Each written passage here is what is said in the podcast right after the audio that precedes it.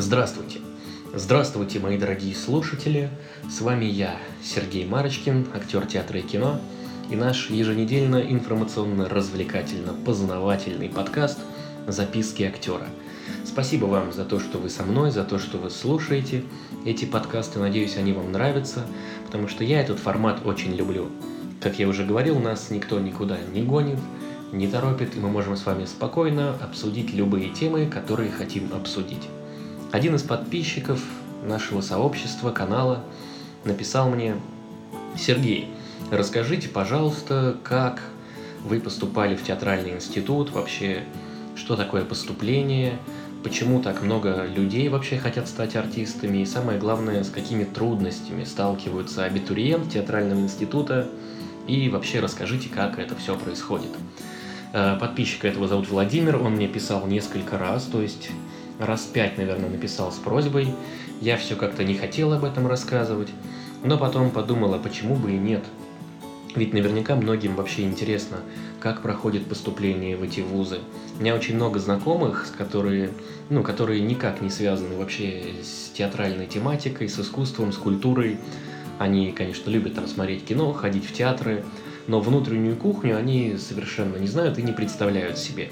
Когда им рассказываю, как я поступал в театральный институт, они на меня смотрели ошарашенными, большими, округленными глазами и не представляли себе, как это так. Три тура, прослушивание, конкурс, какие-то пластические туры, танцевальный тур, потом коллоквиум, собеседование, история, литература. В общем, надеюсь, вам будет интересно, расскажу все по порядку. Итак, как вы знаете, если слушаете меня и читаете меня на Дзене, подписаны на сообщество ВКонтакте. Я из маленького городка в Нижегородской области, который называется Саров. Город этот закрытый. У нас есть свой Саровский театр, очень большой, по-моему, на 600, что ли, мест. Что для такого маленького городка, в принципе, нонсенс. И я с самого детства, я уже рассказывал в подкасте, с мамой ходил в этот театр, влюбился в этот вид искусства, пересмотрел все спектакли Саровского театра, когда был ребенком, все детские спектакли, а потом, когда взрослел, не пропускал ни одной премьеры. Поступил я в наше Саровское такое училище творческое еще ну, параллельно со школой, то есть э, заканчивал школу и учился в этом Саровском училище у замечательных э, артистов Саровского театра Эммы Ивановны и Виктора Тимофеевича Арсеньевых, которые, можно сказать, и сделали мою судьбу, поверили в меня, подготовили меня к театральному институту, помогли подготовить программу. Так вот, э, начинать подготовку к театральному вузу нужно именно с программы. Что нужно? Нужно как минимум три стихотворения, три прозы, три басни и несколько песен. Желательно еще, если умеешь там играть на каком-нибудь музыкальном инструменте, подготовить выступление с музыкальным инструментом. Если умеешь танцевать, то танцевать. В общем, показываешь любые свои возможности. Все, что умеешь, то и показываешь. Дальше подаешь заявку на прослушивание. В мое время это был звонок, то есть нужно звонить в театральные вузы, узнавать, когда у них прослушивание. И э, я уже не помню, если честно, записываться или прям приходишь непосредственно не записываясь, и на месте уже подаешь анкету. В общем, этого я не помню. Сейчас точно все онлайн, есть на сайтах вывешивается, когда что записываешься в онлайне и приходишь. Так вот, я готовился, наверное, целый год, то есть за год до поступления я уже начал готовить программу, и мои педагоги в Сарове мне всегда говорили, что очень важно не то, чтобы академично подготовить программу, вот прям выучить все, отрепетировать, нет. Педагоги все-таки мастера, которые набирают курсы, должны видеть в тебе материал, что они из тебя могут сделать. Потому что очень многие приходят уже подготовленные там хорошими артистами, и с ними делать нечего. То есть у них уже, ну, приходят готовые артисты. Так, кстати, Сашу Головина, он вместе со мной поступал, который в кадетстве главную роль играл. Саша Головин, он вы наверняка знаете. Вот, он тоже поступал вместе со мной, был в одной десятке, когда мы в Щепку поступали. И педагоги ему так и сказали, Саша, ты уже готовый артист, ты с детства в Яралаше, у тебя уже там с десяток фильмов хороших за плечами. Нам просто нечем у тебя учить. ты уже сделанный артист, а переучивать это огромная задача. Поэтому ему отказали, его не взяли. Педагоги любят все-таки пластилин, когда перед ними, то есть, что они могут слепить из этого актера нового, ну, не из актера, а из этого студента слепить готового артиста. А если приходит уже бывалый артист, то что с ним делать? Ну так вот, я подготовил программу, там в группе ВКонтакте спрашивали, что я читал. Я читал Чехова, у меня был «Злой мальчик», у меня был Шукшин, рассказ «Вянет, пропадает», у меня э, была проза Лермонтов «Герой нашего времени», и у меня был еще, по-моему, не помню. Из стихов у меня было Мацири Лермонтова, у меня был Пушкин под 15 лет, мне скоро минет. Э, подросток, по-моему, называется. Э, у меня был Есенин, много Есенина. У меня был Блок. Вот. И из басней у меня было тоже очень много басней. Также я подготовил несколько песен, на гитаре играл. Я давний фанат Короля и Шута, поэтому у меня даже был Король и Шут. И, можно сказать, его слушали, и даже комиссии нравилось. Так вот, первое, куда я поступал, и, наверное, самое для меня важное, потому что именно туда я и поступил, это был театральный институт имени Михаила Семеновича Щепкина.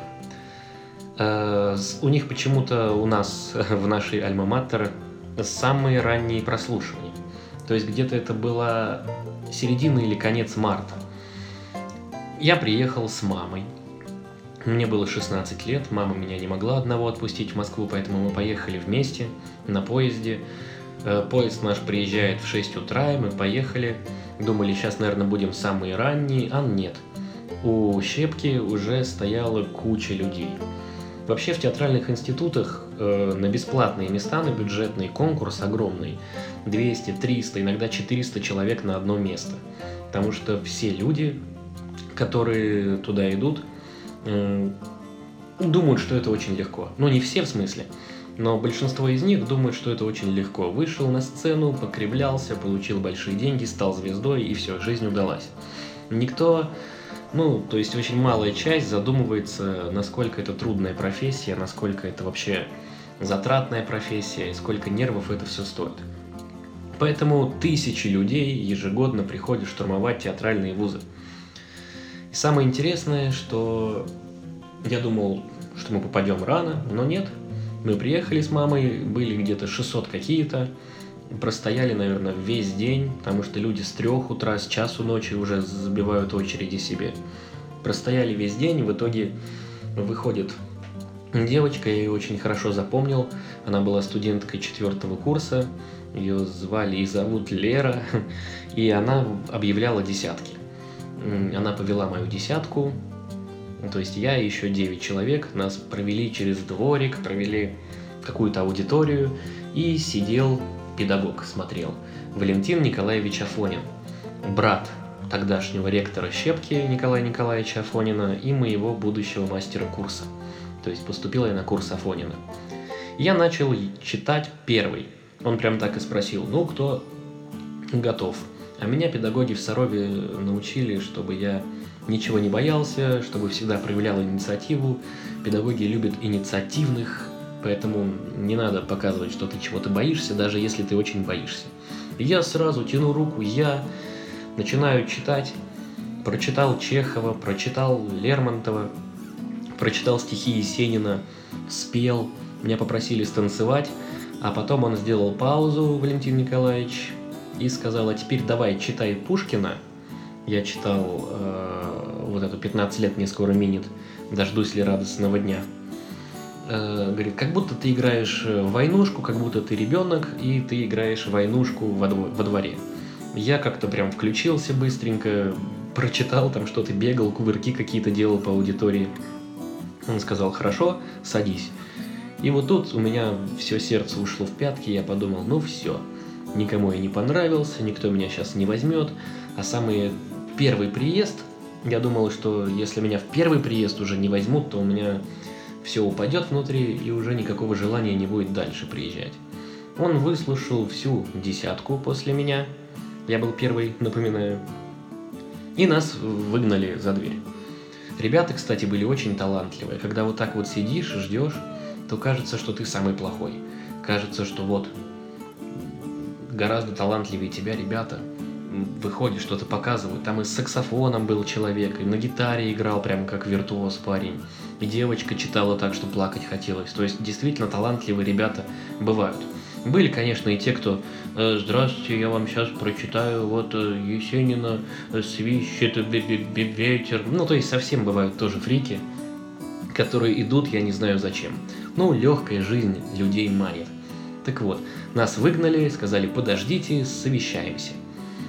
И, значит, проходит, наверное, минут 10, выходит Валентин Николаевич, а с ним там еще сидели какие-то студенты, еще какой-то педагог, но он потом у нас не преподавал и говорит «Марочкин, за мной». Я же думаю, ну все. Хотя, конечно, было радостно, потому что больше никого не позвали. И он меня повел куда-то по коридорам, а у нас щепка, она прям такой квадратный институт, посередине дворик, очень много там всяких ходов, лабиринтов. Мы там ночью оставались, играли с пульками, воздушками, стреляли друг в друга. Настоящий пейнтбол устраивали. Так вот, ведет он меня по этим лабиринтам и заводит в кабинет к ректору то есть к своему брату родному, к Николаю Николаевичу Афонину, оставляет меня там и говорит, вот, читай. И Николай Николаевич, такой большой человек, сидел за большим столом, я напротив него на ковре, прочитал ему всю свою программу, все, что у меня было, то есть я где-то целый час ему читал. Там, наверное, мама моя просто с ума сошла, пока ждала, что она где-то в коридоре, внизу, там ждала с кучей других абитуриентов. Я ему прочитал, Николаю Николаевичу, он сделал такую паузу и говорит, «Как тебя зовут? Еще раз скажи». Я говорю, Марочкин Сергей, 16 лет, город Саров, Нижегородская область. Такой, хорошо. Еще куда-нибудь поступал? Я говорю, нет, вообще никуда. Первый раз вот приехал из своей провинции. Говорит, никуда больше и не поступай. Мы тебя берем, приедешь на конкурс, будешь у нас учиться. Я уже не верю своим ушам, своим глазам, думаю, ну как так-то? Я никогда не считал себя там супер талантливым каким-то или еще, ну, в общем, звезд с неба не хватало никогда. И он говорит, только обещаю, что никуда поступать не будешь. Я думаю, конечно, обещаю, Николай Николаевич, точно, точно. Ну все, вот э, в конце мая будет конкурс, приезжай, узнаешь там внизу у Леры. Я, хорошо. Выхожу, там сидит секретарь, она меня уже поздравляет. Э, выхожу вниз, ну, там огромная толпа, все спрашивают, ну как, как, как? Я даже не знаю, что ответить. У меня такое состояние, что я еще сам не осознал вообще, что со мной произошло. Поэтому спускаюсь, нахожу маму. Мама вся черная, она не понимает, плакать ей или смеяться, или вообще как реагировать. Э, я ей ничего не говорю, просто смотрю на нее и молчу, стою. То есть меня эмоции э, так захлестнули, что я сам готов был разрыдаться или прыгать от счастья. В общем, мы с ней отошли, нашли место, где совсем никого нет, в углу Щепкинского дворика, за памятником Михаилу Семеновичу Щепкину.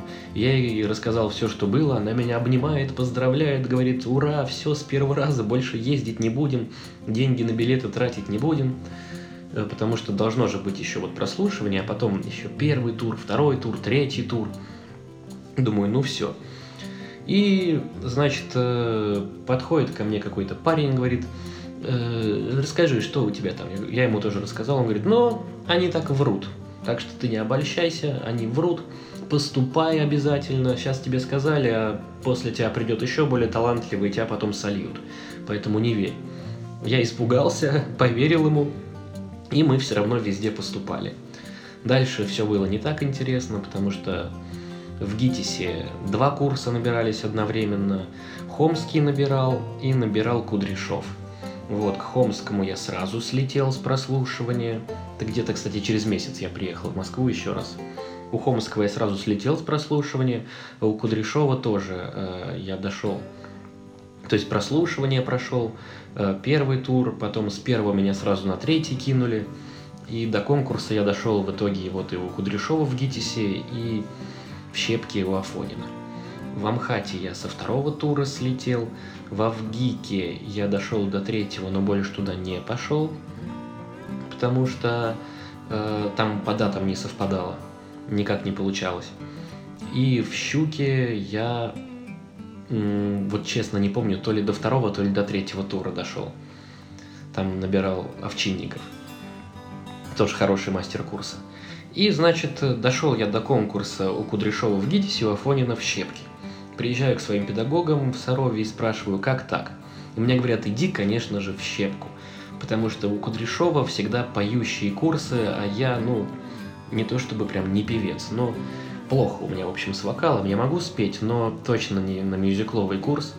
Поэтому я выбрал щепку и даже на конкурс в ГИТИСе не пошел. Они же специально устраивают конкурсы в один и тот же день. То есть, ну, чтобы люди не бегали туда-сюда. Кое-кто, конечно, успевает там поступить, здесь поступить, а потом еще выбирают. Но это редкость. Вот. Я, значит, на этом конкурсе э, нас завели тоже десятками, но на конкурсе осталось человек 50. А курс у нас потом был ровно 30, по-моему. Вот нас осталось 50, и я понимал, что все 50 не возьмут.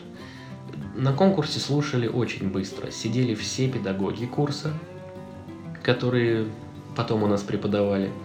Нас прям по десятке заводили, наверное, по минуте каждого слушали. И потом мы все столпились во дворике, когда уже прослушивание закончилось. Я никогда не забуду, как вышла женщина, Леночка, которая потом речь преподавала, и начала объявлять тех, кто именно поступил. То есть она «поступили», читает фамилии, читает фамилии, я слышу Марочкин, и все. Мама моя рыдает, я прыгаю там, ору что-то, все обнимаются. Не нужно было видеть э, лица тех, кто не поступил. Они, конечно, были чернее тучи. Но некоторые из них, э, я их знаю, потому что на конкурсе мы немножко сдружились, они поступили в другие институты, кто-то через год, кто-то в этот же год умудрился каким-то образом поступить. Тот же Леня Тележицкий, который сейчас много снимается, Саша Кузенькина, которая сейчас во всех сериалах, они вот к нам не прошли. Поэтому вот такой вот опыт. Но поступили мы значит, после конкурса, но это было еще не все. Потом у нас была еще обязательные экзамены по истории, по литературе, было собеседование с мастером курса, с Афониным, коллоквиум такой. И потом был пластический тур еще. То есть нас проверяли на пластику. Но это все уже были формальности, как потом мы узнали. Главное, это, конечно, конкурс творческий, который вот мы прошли. Сейчас, насколько я знаю, все это еще усугубляется ЕГЭ. Но про это я ничего сказать не могу, потому что не знаю, как вообще театральный вуз ЕГЭ можно совместить. Но как-то говорят, там ЕГЭ сдают какие-то предметы, видимо, литературу, русский. Не знаю, я вообще в ЕГЭ пока не силен, я его, слава богу, не сдавал. Поэтому мне даже жалко тех, кто сейчас это ЕГЭ сдает. Вот. Поэтому вот такая вот у меня история. Если вам интересно, я расскажу, как потом началось обучение потому что это, конечно, нервы жуткие. Но мне повезло, потому что я, в принципе, все эти этапы не проходил. Я как приехал первый раз в Щепку, так меня, в принципе, и взяли. И потом я понял, что тот парень, который меня поймал во дворике, он абсолютный врун. И он, наверное, специально так сказал, потому что его не взяли. Потому что наш мастер Николай Николаевич Афонин, он был человеком очень честным, он никогда никому не врал. И если он говорил «возьму», значит «возьму». Если он сказал, приезжай на конкурс и будешь учиться, он это дело исполнил. И как я потом выяснил, он нескольким людям с нашего курса также сказал, по-моему, четырем людям, и никого не обманул. Вот. Был вопросик от вас, э, как у нас платные, неплатные курсы. Сейчас есть прям в Щепке и в других институтах прям разделение, то есть платный курс и бесплатный курс, то есть бюджет и коммерция. У нас в мое время такого не было. Был, были бюджетные курсы, но на них несколько мест было платные. Были платные. Вот честно, не знаю, как это распределялось. Мне даже никто не предлагал. Я как поступал на бюджет, так и поступил. На бюджете и учился. Вот, поэтому учился я у Николая Николаевича Афонина. К сожалению, когда мы были на третьем курсе, его не стало. Он ехал к нам на экзамен по джазовому танцу, и в машине у него отказало сердце. И наш курс доводил э, Борис Владимирович Клюев и Мария Евгеньевна Велихова. Замечательные педагоги, очень много для нас и для меня лично сделавшие, которым я благодарен буду до конца своей жизни. Но больше всего я благодарен именно Николаю Николаевичу Афонину, который в меня поверил, который разглядел в этом 16-летнем пацане из провинции что-то и взял меня на свой курс. Вот такая сегодня история. Это только начало. Я, наверное, еще потом запишу. Может быть, о каких-то моментах чуть поподробнее расскажу. Вы можете в комментариях э, писать свои вопросы, что вам конкретно интересно. Там был вопросик про то, что я читал на технике речи на экзаменах. Это очень длинная тема, потому что мы каждые полгода сдавали речь. Это обязательный, самый, один из самых главных предметов, потому что мы при малом театре, у нас на речь прям огромный упор. Поэтому каждые полгода мы это сдавали, я, наверное, расскажу чуть позже. Мне очень интересно вообще, понравился ли вам такой формат рассказа о моих каких-то историях. И буду очень благодарен за ваши отметки. Там мне нравится, комментарии, критику. Очень критику вашу люблю. Ну что ж, на этом сегодня все. Будем прощаться. Это только начало, напоминаю. Я еще продолжу, буду рассказывать, поэтому ждите в следующих подкастах продолжение этой истории. Дальше, как говорится, больше. Всего доброго, не болейте, пожалуйста. Берегите себя, и пусть все у вас получается так, как вы этого хотите. Ну а с вами был Сергей Марочкин, записки актера. Всего доброго, пока-пока.